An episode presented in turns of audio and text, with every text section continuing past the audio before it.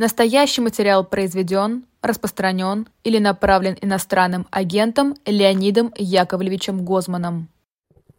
Всем добрый день, здравствуйте, вы смотрите YouTube канал «Живой гвоздь». Меня зовут Ирина Баблоян, со мной в студии Леонид Гозман. Здравствуйте, здравствуйте. Леонид. Это программа «В человеческом измерении неделя» с Леонидом Гозманом, как всегда, в 5 часов вечера по Москве, в 4 часа по Берлину. А, каждое воскресенье мы с Леонидом с вами а, в студии. Вы на нас смотрите, вы нас слушаете в приложении Эхо, э, ставите лайки, непременно пишите комментарии. Вот. А у нас, как всегда, три рубрики. Первая – это психология события. А, дальше у нас идет э, борьба со злом и по ту сторону событий. А, Все на своем месте. Трансляция идет, вы можете уже даже писать сюда всякие. Но обычно вопросы задают, которые я не успеваю вам задать, потому что, потому что мы с вами расходимся да, по, каждой теме а, на, полчаса. Ну что ж, давайте начнем. Психология события, понятно. Ой, слушайте, этот чудовищный закон, который единогласно поддержала Госдума о запрете трансгендерного перехода, Почему сейчас? Зачем? Ну, слушайте, давайте поясним, что это такое сначала. Мне кажется, все-таки я думаю, что это не все знают. Да? Это не то, что э, человек жил-жил, потом, э, там, не знаю, э, перепил немножко, у него возникла такая идея, давай я лучше буду женщиной, да, и пошел, значит, его сделали женщиной. Потом он посидел, посидел, и да, лучше я прожил обратно, буду мужчиной, и стал мужчиной. Угу. То есть, ну, конечно, бывает все, люди разные, да, но в большинстве случаев это вот что. В большинстве случаев это это возникшая по разным причинам, я даже не хочу сдаваться по каким, они очень разные, по разным причинам ситуация, когда с, э, э, осознание себя мужчиной или женщиной противоречит э, внешним признакам, либо половым признакам, да, ну реально существующим угу. половым признакам, э, там человек может себя чувствовать женщиной, а у него половые признаки мужчины, например, да, и э, не соответствует э, паспортному полу, тому, что записано в паспорте. Угу. Не, почему это не только у нас пишется. Сказать, Вы знаете, я никогда в жизни не обращал внимания, у нас в паспорте пол пишет. У нас Ой, слушай, я, кстати, даже не помню. Вот и я не помню, пол... пишется ли у нас пол вообще в паспорте. Бог его знает. Но во всяких там, когда гостиницу бронируешь, что тебя спрашивают, как тебя называть, мистер или миссис. Это правда, Например, да, есть да? такое, да. Вот, так вот, значит, тебя называют мистер, а ты себя чувствуешь миссис. Вот, вот, вот такая история, да? Это очень тяжелое переживание. Это очень тяжелое переживание. Это, между прочим, очень высокий риск суицидов при этом. Потому что это переживается как ну, совершенно жуткая трагедия, это ад. Да? Э, надо сказать, что в последние где-то десятилетия с этим научились э, бороться. То есть, как бороться? Не заставлять человека думать, и он думает, что он женщина, а нет, и парень думает, что он мужчина, да? а наоборот, помогать ему э, привести свои внешние физиологические признаки и социальные признаки, угу. то есть паспортный, паспортный пол, э, в соответствии с идентичностью. Иногда это сложно, иногда это просто, угу. иногда это обходится без операции, между прочим. Иногда, да. Вот, ну, в общем, это простая такая вещь. И у нас до последнего времени были довольно либеральные в этом смысле законы, и люди этим пользовались. Сейчас все это запрещено. Просто вот все запрещено, да? Вот. А вообще многие уже обращали внимание на то, что для наших властей проблема, проблема сексуальных отношений, она очень как-то остро для них э, стоит.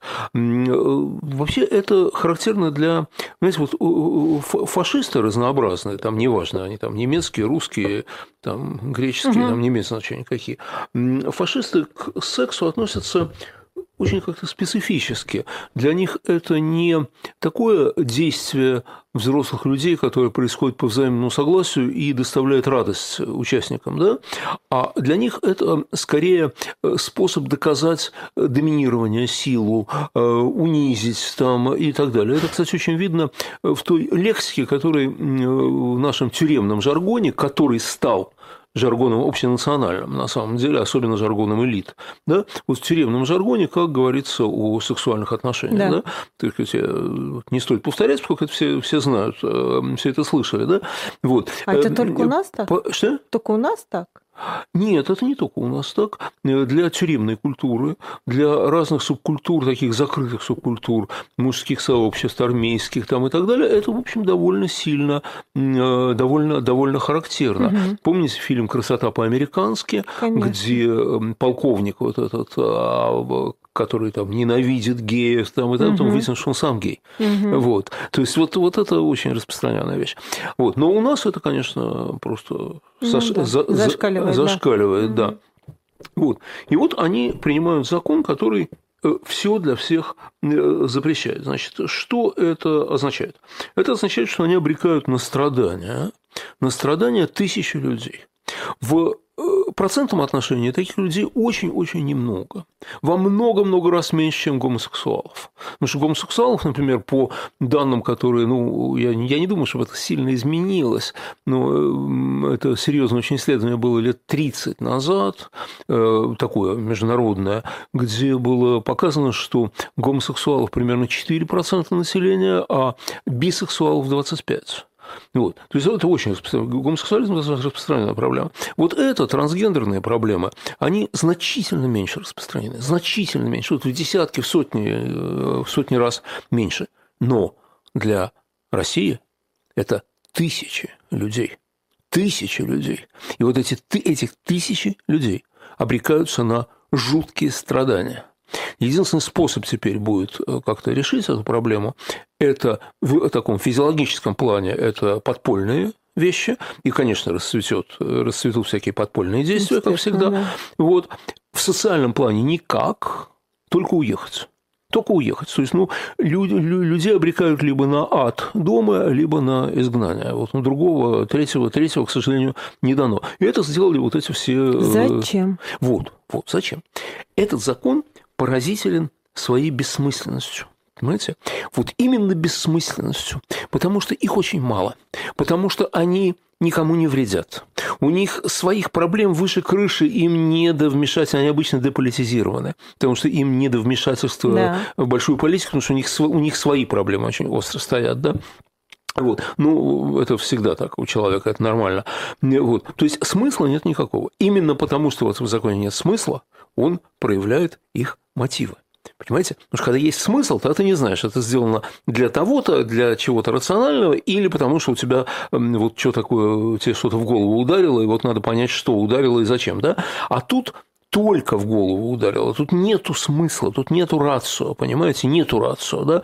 Ну, то есть они пытались, когда обсуждалось это в Государственной Думе, то э, то ли товарищ Толстой, то ли еще какой-то его подельник, они что-то говорили, что вот оказывается вот эти мужики, которые хотят стать бабами, они, оказывается, таким образом хотят от армии. Вот, ну, слушайте, сколько их, сколько их, их будет три человека как на всю будто страну. это, знаете, самый простой способ откатить да, от да, армии. Да, да, другого нет. Да, ну, вообще это нет. несерьезно, на самом деле, совершенно, да. Вот, и, э, а, еще они говорили, что вот ведь, допустим, гомосексуальная пара, ей сейчас запрещено усыновлять детей, э, чтобы они их не развращали. А, да. а так они станут Понимаю, гетеросексуальны, и тогда могут, да. да. Кстати говоря, по исследованиям, которые есть, в гомосексуальных парах дети развиваются точно так же, как в гетеросексуальных. То есть никаких вообще, так сказать, проблем там э, на самом деле не возникает. Э, если ребенка любят, то, то все и хорошо, остальное не так важно на самом деле. Вот. Так вот, тогда возникает вопрос действительно зачем. Вот мне кажется, что здесь несколько причин. Первое. Первое. Они пытаются, это та же причина, которая э, была у совершенно безумной кампании против ЛГБТ прямо в разгар войны когда оказалось в разгар войны, ребята, вам больше вот, вот совсем нечем заняться, вот совсем нечем да. заняться, да. Значит, почему? Простой, вот... простой ответ, да, им нечем заняться. Да, конечно, увы, увы. Но на самом деле вот что. На самом деле, мне кажется, что наши начальники лихорадочно ищут что-нибудь такое, что их объединит с основной массой населения. А, вот. То есть, а как объединиться? Надо наехать на того, кого население не любит. Угу. Ну, например, население не любит олигархов. Да? Давай наедем на олигархов. Угу. На олигархов страшно наезжать. Олигархи, во-первых, это свои же и друзья. Вот. Во-вторых, олигархи могут как-то дать сдачу каким-то способом. Там люди не сильно любят генералов. Угу. Давай наедем на генералов. Опасно наезжать на генералов. А вот на ЛГБТ Можно, или безопасно. трансгендеров, ну, абсолютно. Они же сдачи не дадут, понимаете? Они их мало. Не дадут, их мало, они деполитизированы, у них нет таких структур. Там, они могут дать сдачи, когда на них нападают непосредственно. Кстати, это было в Соединенных Штатах толчком к движению за равенство э, э, людей гомосексуальной ориентации. Были случаи, когда в Бостоне полиция очень гомофобно настроена, разгромила несколько, несколько гей-клубов. А э, эти ребята дали отпор физический отпор дали. Просто вот э, там набили морду полицейским там и так далее, да? И вот тогда как-то ну, народ что-то такое щелкнуло, что вот, а, может, может, они нормальные, нормальные люди вообще, может, может, может, не надо их дискриминировать. Но это было важным моментом в истории вот Соединенных Штатов. Давно вот. это было? Это, ну, когда? 60-е, угу. наверное, годы. Наверное, 60-е. Ну, тогда вообще был у них пик борьбы за гражданские да. права разнообразные, в том числе и за права Э, за права ЛГБТ. Вот. Так, значит, э, ну, у нас на ЛГБТ-сообщество и на трансгендеров, тем более, наезжать совершенно безопасно. И вот они наезжают, и они тем самым что говорят э, трудящимся? Они говорят, ребят, смотрите, мы с вами одной крови. Вы их не любите, мы их не любим. Вот. Вы их боитесь. Ну, мы их не боимся, потому что мы сильные, но мы, их, мы вас от них защитим. Да. Ну, то, что вы живете в нищете, а у нас унитазы золотые, ну, это, в общем, на самом деле не так важно, потому что мы ведь не просто их э, мочим, мы, э, мы их мочим с позиции нашего духовного нравственного превосходства. Причем духовного превосходства и вашего, и нашего, как бы вот оно у нас одинаковое по отношению к ним. Да? Но ну, это приятно. Это приятно. Вот они на это рассчитывают. Они рассчитывают, что этим они э, спишут, по крайней мере, часть тех претензий, которые есть к ним по социально-экономической политике, по войне, по многому другому. Это одна причина. Вторая причина. Они их искренне ненавидят. Они их искренне не Но любят. Общество же это поддерживает. Что? Или обществу плевать? Общество, обществу плевать, обществу на все плевать. Нашему обществу плевать на все. Это фашистское государство, это индифферентное общество, мы об этом говорили. Им да, абсолютно да, да. наплевать на происходящее. Вот. Э, и вообще они... Э, ну, в общем, нет, нет, обществу, обществу наплевать. Они вот это делают, потому что они их действительно не любят. Они действительно гомофобы, они действительно повернуты на э, сексе правильном с их точки зрения, вот таком фаши, на фашистском угу. таком отношении к сексу и прочее да, они же фашисты. Они же фашисты и есть на самом деле, вот эти наши, наши начальники. Вот. И есть еще одна причина, может быть, самая серьезная. Вы знаете, вот цель этого закона, так же, как вообще цель политики последних месяцев и последних лет, последних лет, конечно, в том числе войны, это чтобы все ходили строем – чтобы все были одинаковыми, чтобы шаг в сторону побег. Вот ты не выпендривайся. Ты не выпендривайся. Ты родился мужиком, да? Вот мужиком и будь. Люби оружие, будь э, суровым, э, греши, как мужчине положено грешить, это пожалуйста, но как мужчине, вот, ну и так далее. А ты родилась женщиной, да, вот и будь женщиной. Вот и будь женщина, и не, не лезь вообще куда не положено, да? И поэтому, кстати, феминистки – это экстремисты. Э, феминистское движение – это экстремизм. Они же это уже записали. Они это уже записали, да? То есть, э, вот э, борьба за равенство, за права дискриминируемых частей популяции – это экстремизм, поскольку вот от, от Бога, от предков завещена определенная определенный порядок вещей. И ты должен жить в соответствии с этим, в соответствии с этим порядком. Ты не должен отклоняться в сторону. Вот никогда ты не должен отклоняться. Ну, это какой-то роман Замятина «Мы». Конечно, так это, слушайте, так Орвел, э, Орвел отдыхает, Орвел отдыхает. Они строят свой мир. Это их мир, понимаете? Вот их мир, он такой, да? И это, конечно, триумф жлобства вот наше время настало. Я не поленился и почитал отчет, стенографический отчет о заседании Государственной Думы, которая принимала этот замечательный закон. Ир, это ужас. И это ужас не только как бы содержательный, им нравится это. Вот закон Димы Яковлева... Это извращение же какое-то. Ну, нет. Нам нравится. Когда они принимали закон Димы Яковлева, то многие понимали, что они принимают какую-то мерзкую вещь совершенно, но просто куда же Ну вот эта зацикленность, она же извращенная какая-то да, зацикленность. Да. Но здесь в данном случае они, когда это принимают, они не только против того, что они считают неправильным сексом. Нет. Они против вообще интеллектуалов, против всяких там грамотеев. Свободолюбов. Там... Что? Свободолюбов. Да, ну, свобода любая это вообще.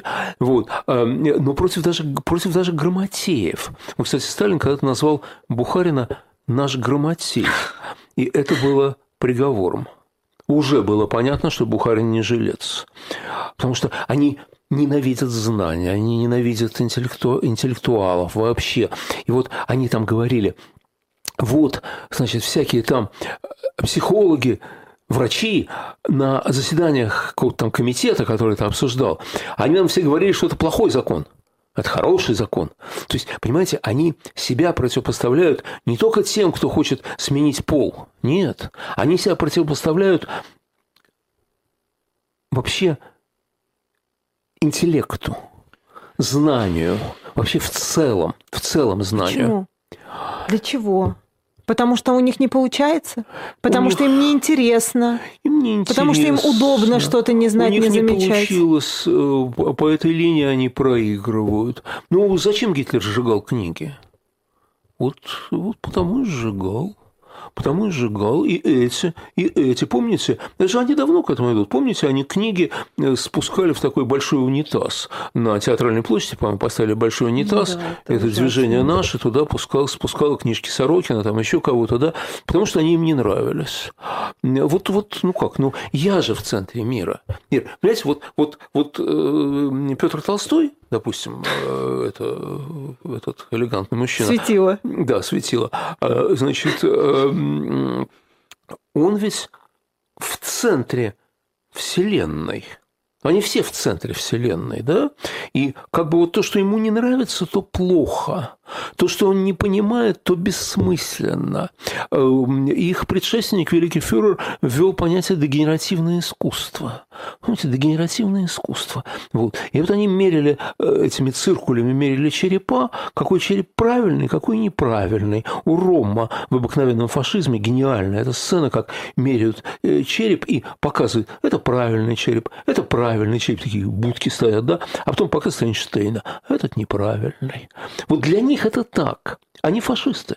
Они фашисты. Это фашистское общество, это фашистский, совершенно фашистский закон. Еще вот по поводу этого закона вещь, которую надо, чтобы все понимали, по-моему, ну, наши слушатели, в смысле. Знаете, этих людей немного.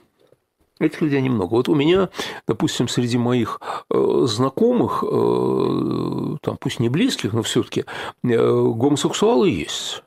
Вот, есть, я знаю, там пару одну мужчины гомосексуалы, там, я знаю семью, у которой девочка в гомосексуальном браке, там, ну и так далее.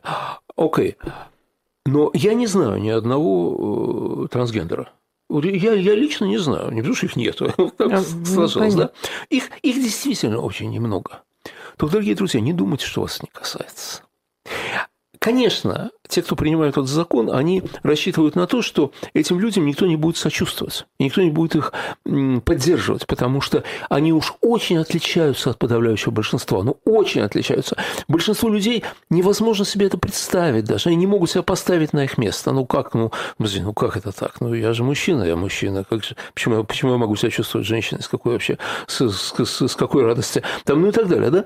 Вот. Э, э, поэтому им, им сочувствовать трудно их понять трудно. И поэтому многие могут считать, что их это не касается. Это вас касается. Это касается вас. Э, вот э, у Джона Донна, которую мы все знаем исключительно по, ну не все, большинство знает исключительно по эпиграфу, который Хемингуэй использовал, по кому звонит колокол, да, mm-hmm. вот. Эм, так там, там же чудная фраза такая, что вот если волной смоет мыс, то меньше станет Европа. Поэтому не спрашивай никогда, по ком звонит колокол. Он звонит по тебе. Этот колокол звонит по вам. Этот колокол звонит по вам, потому что если можно сегодня вот так вот обречь на страдания ни за что, просто так, тысячи людей, пусть даже не похожих на подавляющее большинство из нас. Завтра это можно сделать по отношению к любому из нас. Можно объявить врагами брюнетов, можно блондинов. Можно... Ну, смотрите, профессии они уже какие-то запретили. Ну, конечно. Да, политиков запретили, журналистов ну, запретили. Здесь есть рацио в запрещении политиков журналистов есть рацио. Они против нас. А Нет, а мы я понимаю, власть, что да? здесь можно объяснить. А в том случае объяснить невозможно. Абсолютно Да, но я имею в виду, что вот. они сначала ходили по каким-то понятным вещам, сейчас переходят да, совершенно да, нелогично. Да. Это, этот закон это просто зло ради да? зла. Понимаете? Да. Это еще и садизм может быть. Завтра им не понравятся люди ниже там 160 сантиметров, да? Да, да конечно, конечно, конечно. Поэтому это касается вас. Это касается абсолютно, это касается абсолютно каждого. Абсолютно каждого. Вот. И это действительно такой очень важный э, момент в нашем современном развитии. Это полигон.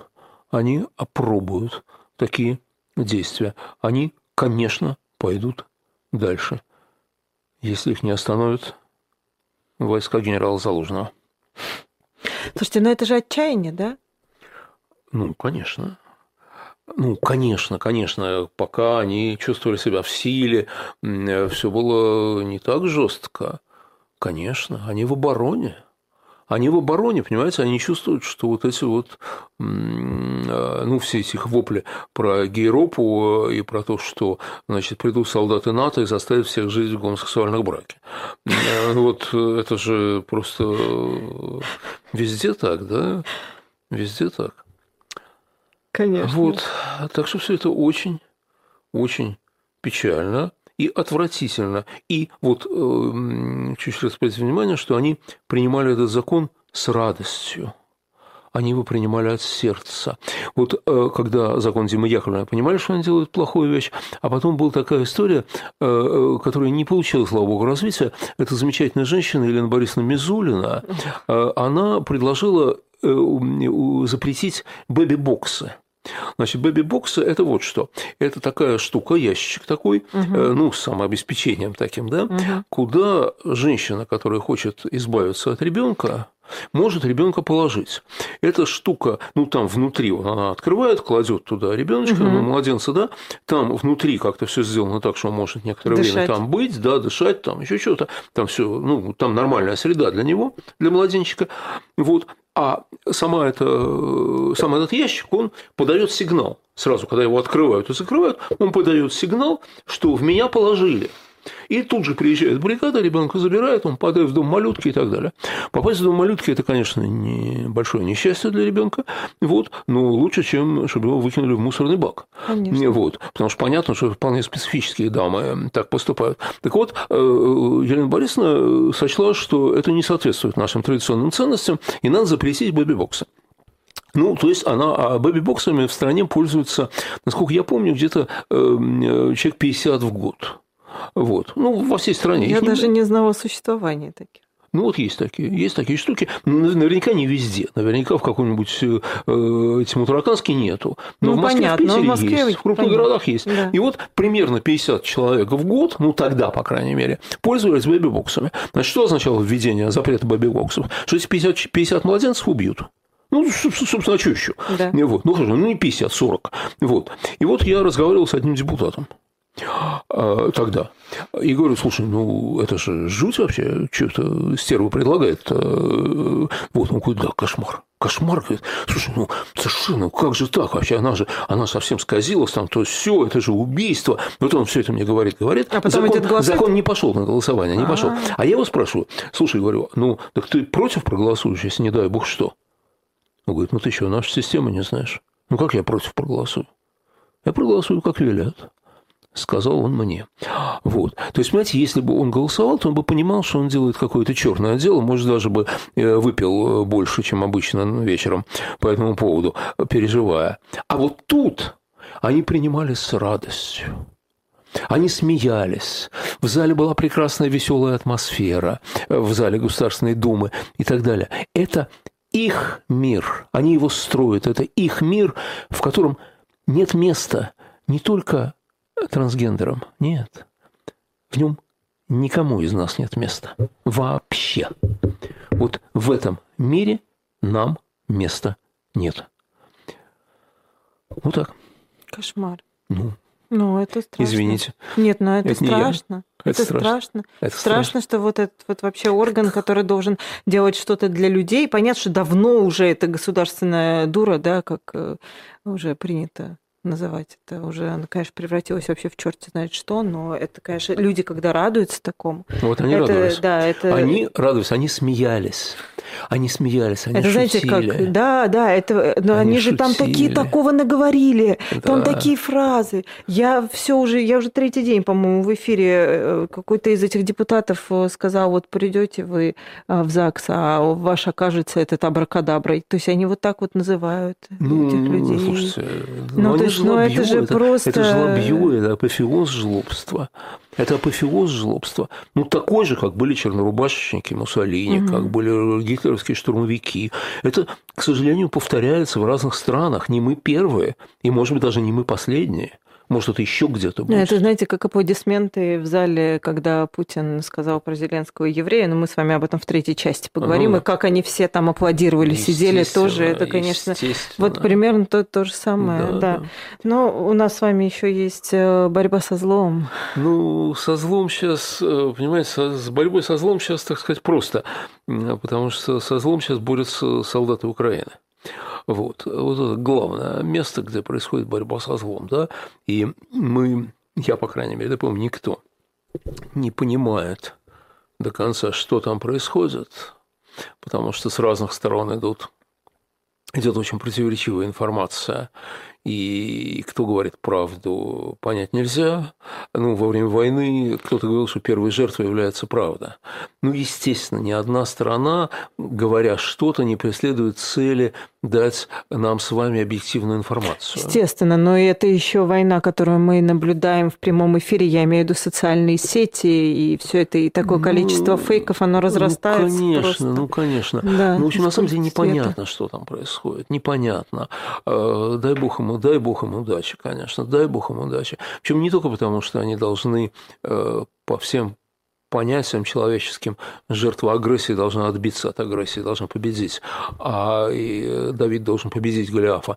Но и потому, что единственный шанс нашей страны, единственный шанс преодолеть вот этот кошмар, который сейчас овладел Россией, это, конечно, необходимое условие, это победа, военная победа Украины, освобождение всех украинских земель, ну и так далее. Это, это просто необходимое условие, поэтому, понятно, многие из украинцев, очень многие, естественным образом нас сильно не любят, всех нас, всех, вот. Но, тем не менее, они воюют и за нашу свободу на самом деле.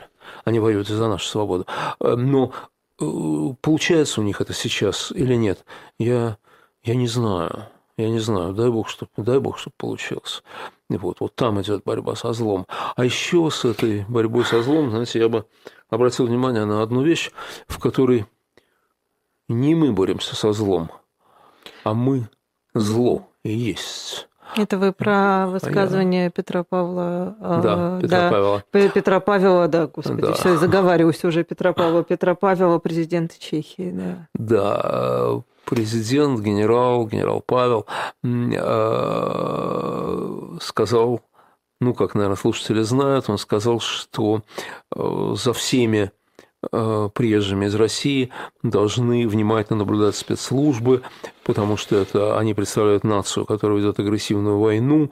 Вспомнил э, депортацию японцев во время Второй мировой войны в Соединенных Штатах, э, интернирование там, ну и так далее, да.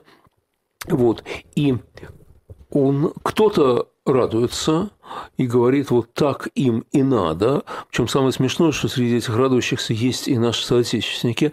Э, ну, правда, те, которые говорят, что единственное, э, вот, вот, вот, вот, вот все, недоволен, иди, бери автомат, иди воевать в Легион Свободной России. Вот. Э, я видел странное высказывание.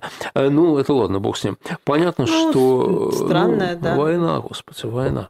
Вот. А, понятно, что это высказывание одобряют очень многие в Украине. Естественно, вполне. А как они могут не одобрять, когда люди, говорящие по-русски, каждый день совершают такие злодеяния ужасные на их земле? Вот. Но, понимаете, вот для таких, как мы с вами, ну что? Вот я вижу э, бурю так сказать, возмущения высказыванием генерала президента Павела, да, а, там обвинения ему там в расизме, фашизме, там еще чем-то, еще чем-то, объяснение, что нельзя людей дискриминировать по паспорту и так далее, да.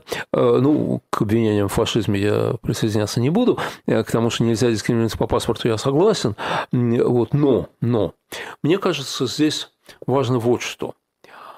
Мы можем обижаться, возмущаться и так далее. Можем. Но мы должны понимать, что это некоторая социальная реальность сейчас. Вот к нам относятся так. Многие к нам относятся как к угрозе. Многие говорят, что они, особенно люди ответственные, а он президент страны, на минуточку, да, вот. Понятно, что это страна, которая к нам имеет давний давний долгий счет. Э, мы их еще в 68-м освобождали от них же. Эм, вот. Но ответственные люди вполне могут говорить, что, ребята, у меня нет возможности разбираться с каждым из них, в смысле, с каждым из нас. Но среди них наверняка много агентов путинских, среди них наверняка много там плохих людей, которые все это поддерживают. Ради безопасности нашей страны чем должны ими заниматься? А давай мы вот все перекроем для них, э, перекроем им кислород, и все, и хорошо. Вот. Это позиция, которая мне не нравится, не только потому, что я тоже жертва этого, но потому что среди нас нет, среди вот таких, как мы, кто оказался вот здесь, за рубежом. Ну, такая позиция, наверное, в принципе, она, ну, как-то странно, если она нравится, но просто она как-то сейчас воспринимается как просто надо смириться с этим? Ну, я думаю, что в каком-то смысле да. Понимаете, вот мы все все в разной степени являемся жертвами вот этой дискриминации по паспорту. Я не знаю ни одного человека из тех, кто вынужден был покинуть Россию сейчас, кто не сталкивался с дискриминацией по паспорту. Я сталкивался. Я сталкивался, потому что у меня там ситуация лучше, чем у многих других. Тем не менее, я сталкивался с этой ситуацией. И вы сталкивались. И все сталкивались абсолютно. Да? Поэтому, конечно, мы, нам она не нравится, естественно. Да? Я, вы Но... знаете, сталкивалась с дискриминацией и по национальному признаку в, в родной стране, в России. Я, ну, Поэтому мы как тут с вами как вы понимаете, вин-вин у нас, да. Как абсолютно. вы понимаете, я тоже. Вот. Да. Но она мне там не нравилась. Она да, мне здесь не здесь нравится. не нравится. Она мне здесь конечно. тоже не нравится. Я там да. против нее боролся, я здесь хочу против нее бороться. Да. Вот. Но но а, мне кажется, что вот, так сказать, обида на президента Павела и на тех, кто вот подобное говорит или одобряет, это, ну, естественно, но не очень конструктивно. А более конструктивно другое. Более конструктивно понять, а что нам делать? Как нам себя вести? Как нам, может быть, вступить в коммуникацию с условным президентом Павелом? Ну вот с теми, кто так угу. думает, среди европейского и американского истеблишмента, как найти себе то место, в котором мы будем не обузой, ну вот, что вот вынуждены принимать их, а зачем они нам нужны и так далее, в котором мы сможем как-то с ними сотрудничать, и э, мы, как сообщество, приносить какую-то пользу тем сообществам, которые нас приняли. Потому что вот при, всем, при всей нашей обиде на дискриминацию нельзя забывать о долге благодарности. Вы сейчас как настоящий иностранный агент говорите. Да, Буду да. с ними Они сотрудничать. разрешили да. нам здесь жить. Это правда. Они нам разрешили. Это их земля. Но как же... Э, я, я просто, вы знаете, понятно, что мне это не нравится. Понятно, что я это понимаю. Но ну, мне да. это не нравится. Ну, я конечно, это понимаю, да, но мне это не да. нравится. Но я не понимаю еще другого. Если мы зло, то неужели единственный способ борьбы с нами это тоже зло? Ну, почему? Нас можно вообще не пускать. Тоже вариант. Ребята, живите там с Путиным, свергайте его, не свергайте его, делайте, что хотите. Это ваше дело. Нас это не колышет. Это тоже могла бы быть такая позиция. Они заняли другую позицию. Они заняли позицию в общем, гуманную, они заняли позицию, ну, не знаю, христианскую, если хотите.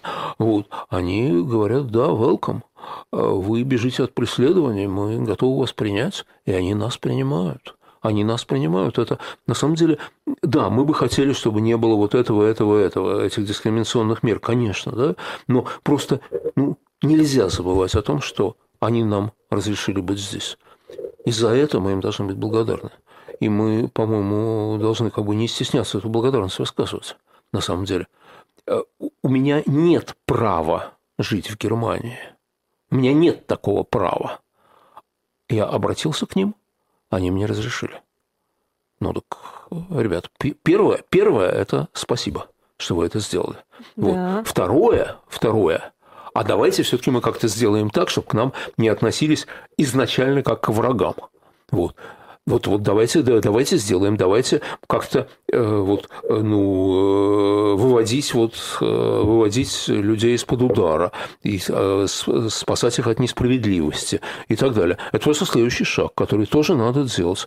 Вот. Но это, на самом деле, у меня как бы есть что сказать по этому поводу, но это длинный разговор, что это надо будет как-нибудь отдельно. Отдельной темой. Думаю, взять. что да. Думаю, что это очень, это очень серьезная и неоднозначная тема. Я не уверен, что у меня есть ответы. У меня есть предложение. Ну, ну, вы знаете, иногда умело поставленный вопрос. Э, был Это венгерский уже... поэт, имя которого я не могу произнести, оно какое-то очень сложное, который сказал, мы знаем все возможные ответы, мы не знаем, в чем состоит вопрос. Вопрос важнее ответа. Вот.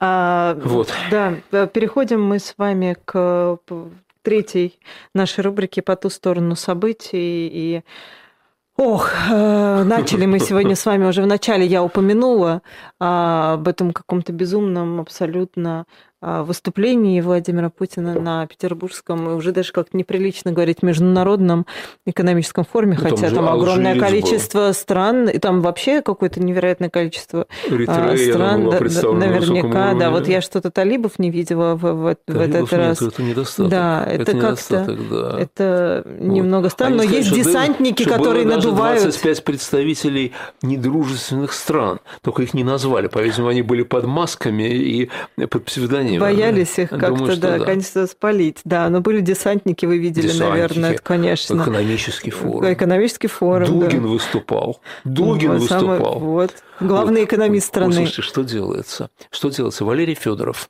директор ВЦИОМ. Да. Ну, ну знаем он много все, чего конечно. неоднозначно да, делал да, и говорил. Да. Но вот я его знаю, да, он умный, грамотный человек. И он в своей заметочке о форуме написал что вот выступление Дугина – это сила. Валерий, может, вам кладут распечатку. Ну, как вам не стыдно такое говорить? Ну, вы же знаете цену Дугину. Ну, вы же понимаете, вы же грамотный человек. Вы с той стороны баррикад, да, уже давно, к сожалению. Но вы же грамотный человек. Но это же унижение говорить такое, что выступление Дугина на Международном экономическом форуме – это сила. У Дугина был безумный поток сознания. Ну, как всегда у него, Разумеется, на у него да. другого не бывает. И, понимаете, образованный, грамотный человек, Валерий Федоров, говорит, что это сила. То есть это, знаете, что означает? Что уже недостаточно, чтобы быть в безопасности вот в этой номенклатуре, недостаточно не говорить против них. Надо говорить за них постоянно. Вот. И хвалить э, надо. И хвалить, время. да. Э, Валерий, вы меня шокировали. А Владимир Путин вас не шокировал? Нет, нет, ну, конечно, нет. Ну, с Путиным давно все понятно. Ну что, уничтожили 5 Абра, 5 Патриот, Патриот из двух, которые есть вообще. Вот. Ну, нет, ну, у нас все хорошо, все нормально, все прекрасно, да? Вот. И над выступлением Владимира Владимировича уже очень много смеялись. И оно, конечно, заслуживает э, осмеяния. Кстати, Генрих Бёрр э, сказал эм, это у него, по-моему, эпиграф к карьере Артура Уи. Э, или Уи, как надо говорить, Уи, кажется, Артура, карьера Артура Уи. Mm-hmm. По-моему, это эпиграф э, к этой пьесе, что великих политических преступников надо подвергать осмеянию. Это очень мудро на самом деле. И там Чарли Чаплин это сделал, ну и Многие у нас сейчас это делают. Э, люди очень достойные э, издеваются над э, Владимиром Путиным, это правильно. Но на самом деле его выступление и вообще все, что сопутствовало этому форуму, который, вы не поверите, когда-то был очень прилично. Был, я 15 лет подряд на него ездила. Я тоже. Ну, не 15, может быть, меньше, но я еще, когда работал в РАО ЕС России, я туда ездил, и потом, и всегда сидел в этом зале, где выступал президент, да, обязательно да, слушал там да. и так далее. По два часа ждали, пока он да, ну, приедет. А как, а как без этого? А как без этого? Он, как вы, кстати, сказали, почему он всегда опаздывает, потому что он хвоста отрывается, он э, чекист. Вот. Но, кстати, всегда было очень интересно, я, знаете, вот когда слушал его выступление, э, я всегда, у меня был бейджик, который позволял быть в зале, зале. Да. И я был всегда этому очень рад, потому что выступление можно слушать э, из любой точки форума. Оно Конечно, там-то да. везде он как сиди, большой брат просто да, сиди в кафе там, или да. в лужайке и слушай. Но да. самое интересное для меня в выступлениях Владимира Путина всегда было, э, как в том анекдоте, наблюдение за наблюдающим. Мне было э, всегда интересно смотреть, как его слушают. Я не столько его слушал, сколько смотрел на реакции людей. Это всегда самое интересное, это самое интересное. Я бы сейчас с удовольствием там побывал, но, к сожалению, я туда не доеду, меня арестуют на границе. Э, вот. Э, но, конечно, путь, форум превратился в какой-то жалкий совершенно фарс, что очень грустно.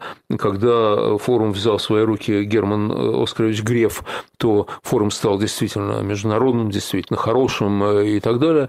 Вот, а сейчас его превратили черти во что, как и все в нашей стране. Но на самом деле, на самом деле, в том, что говорилось там, что, что говорил Владимир Владимирович, есть очень много того, еще можно сделать, так сказать, серьезные э, выводы. Во-первых, один вывод очень-очень печальный.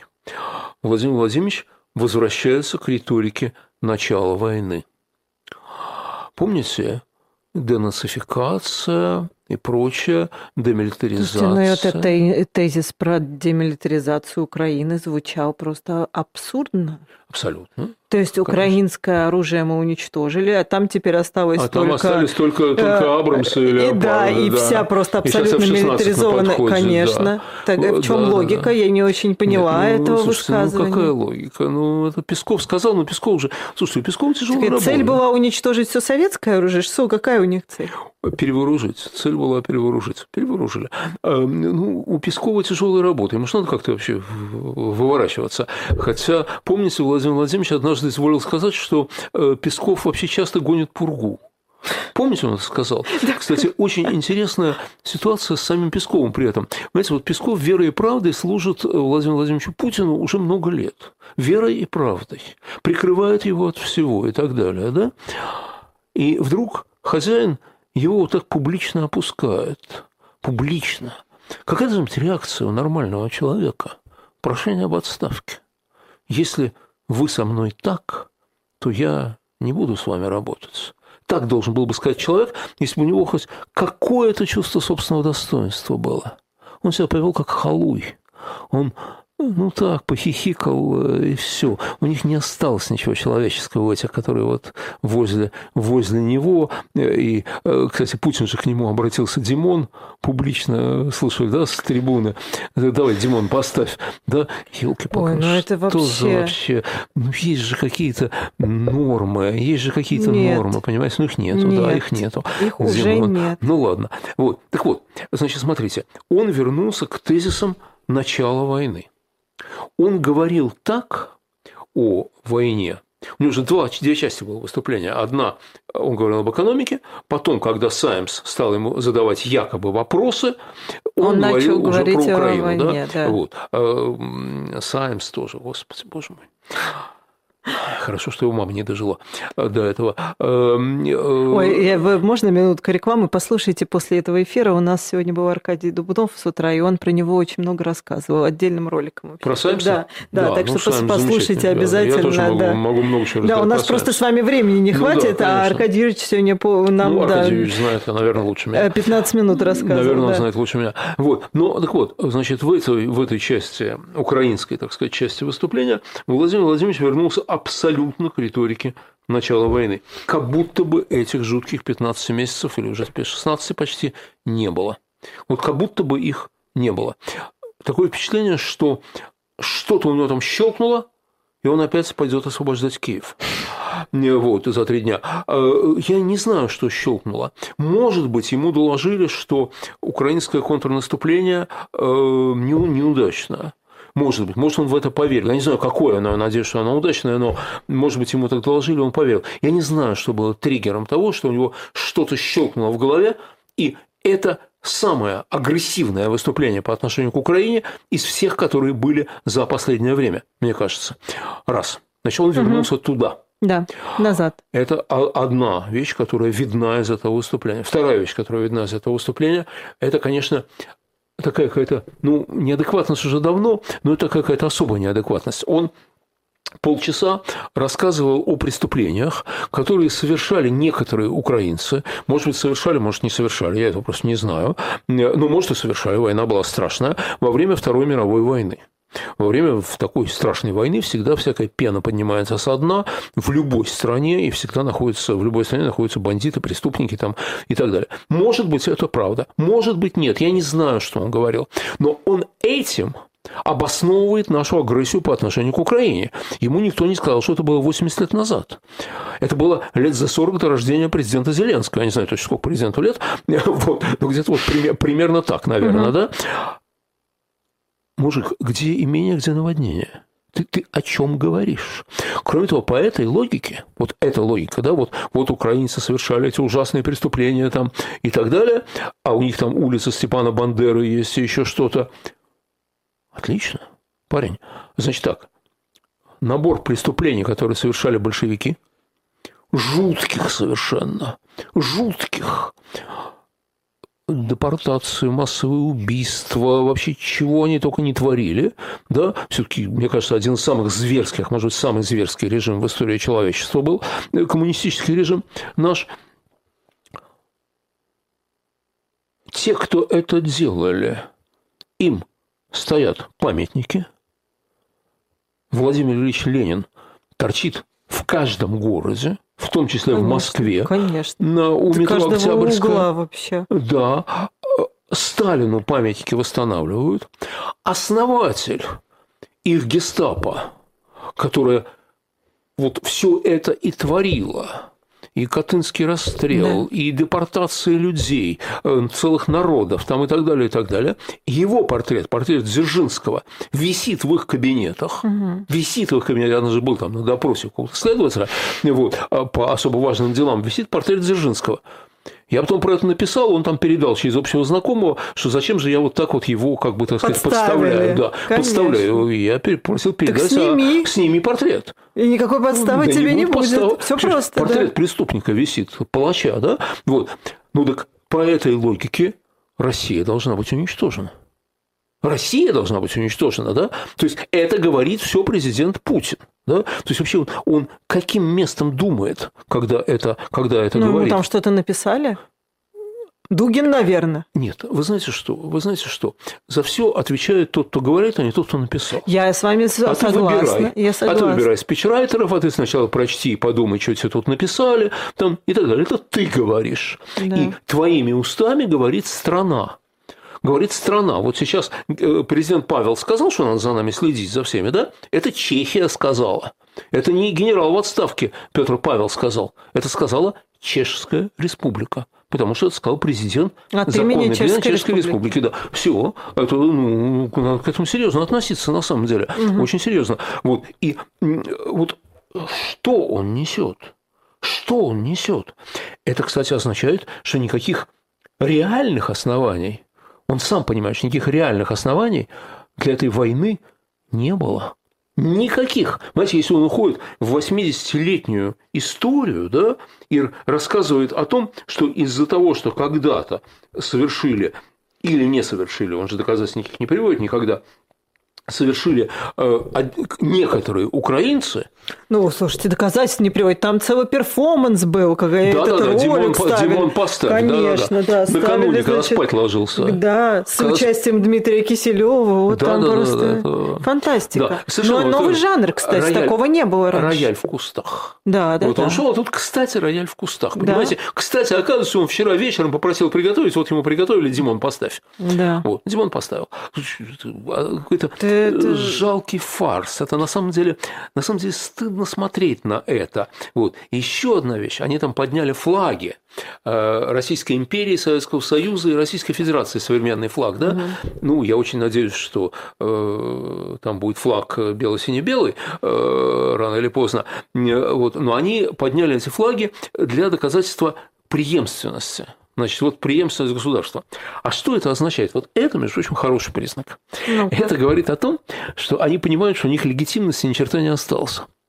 И единственная легитимность, которой они могут а, апеллировать, это легитимность временем. Это еще Вебер писал об этом, да. что время дает легитимность. Да? Вот. И они пытаются подстроиться вот к этой многосотлетней истории России да?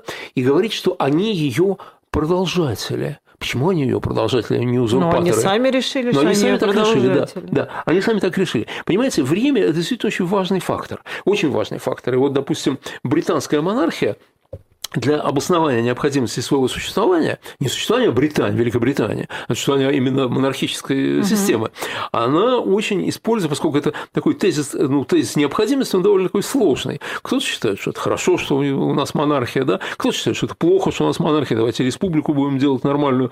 Вот. Ну и так далее. У них разные точки зрения на этот счет. И сторонники монархии, э, сторонники монархии, они как бы говорят две вещи. Во-первых, они говорят, значит так, живем, живем, ничего не трогай. Не надо, не надо от добра добра искать, да? Окей, вполне разумная точка зрения, вполне разумная точка зрения, и будь я подданным Его Величеству, может, я бы тоже так считал. Вот. Не потому, что я за монархию, я вообще за республику, но в данном случае, что-то лучше не трогать. Может быть, может быть, я не знаю, да? Но они, когда ищут доказательства, не знаете, что делают? Они устраивают перформансы, такие средневековые, которые доказывают вечность британской монархии. Вот тронная речь монарха она обставлена так, как будто бы это вот, они говорят, что уже 700 лет так происходит. В той же карете, эта карета, наверное, уже давно вертикальный взлет имеет, э, охрана вот этих ребят в медвежьих шапках, там э, он, э, монарх обращается к моим лордам, депутаты палаты общин стоят в дверях, они не имеют права сидеть Сидеть, в присутствии да. короля, там, и так далее. На самом деле речь, которую зачитывает монарх, ему дал один из тех, кто там стоит, премьер-министр, который на самом деле главный угу. человек в стране, да, дал накануне, и монарх по традиции не может ни на запятую отклониться. Вот. То есть это, это игра такая, да? Но зачем игра? Ну, это спектакль. Это спектакль, да. да. Но зачем этот спектакль? Он имеет вполне очень серьезные основания. Они говорят противникам монархии. Слушай, ты видишь, вот 700 лет так, да? И ты хочешь это исправлять, да? Угу. Может, не надо? Ну, значит, оно 700 лет существует, давай не трогай. Угу. Это, это нормально, да? Но у нас, конечно, нет ничего подобного. У нас э, царя расстреляли, у нас э, каждого предыдущего, каждого предыдущего правителя следующий обливает дерьмом. Э, у нас другая, у нас другая ситуация. Не могу себе представить, чтобы король Карл III, вот нынешний король, да, сказал худые слова про свою маму. Вот, вот, вот, вот нет, не может этого быть, понимаете? Вот, а у нас только так. Но они хватаются за это, они пытаются обосновать собственную легитимность, понимая, что легитимности нет. У них нет легитимности. Абсолютно. И вот они хватаются за эти мифы какие-то, да, и пытаются как-то встроиться. Ну, я думаю, что все-таки все-таки это последние времена для них. Как оптимистично. Ну, мне кажется, что все-таки они... Нет, понимаете, вот последние могут длиться еще и 10 лет, сколько-то, и там я, может, и не доживу. Но исторической перспективы у этого режима нет. Я думаю, что он обречен. Мне кажется, он обречен. Мне очень нравится, когда вы такое говорите. Знаете, не часто можно такое услышать, тем более под конец программы. Вот, закончить это вот то же самое настоящая борьба со злом, знаете ли, ну, когда такие высказывания ну, звучат. Да, коль, спасибо. Коли ну, это правда, правда. Я просто боюсь, что оно действительно будет умирать очень долго. И а это ну, самое это обидное. Это, это самое обидное. Это возможно. Это поэтому, самое... поэтому удачи и Помоги Бог вооруженным силам Украины. Леонид Гозман, Ирина Баблоян. Программа «В человеческом измерении. Неделя с Леонидом Гозманом». Встретимся в следующее воскресенье. Спасибо и пока. Спасибо всем.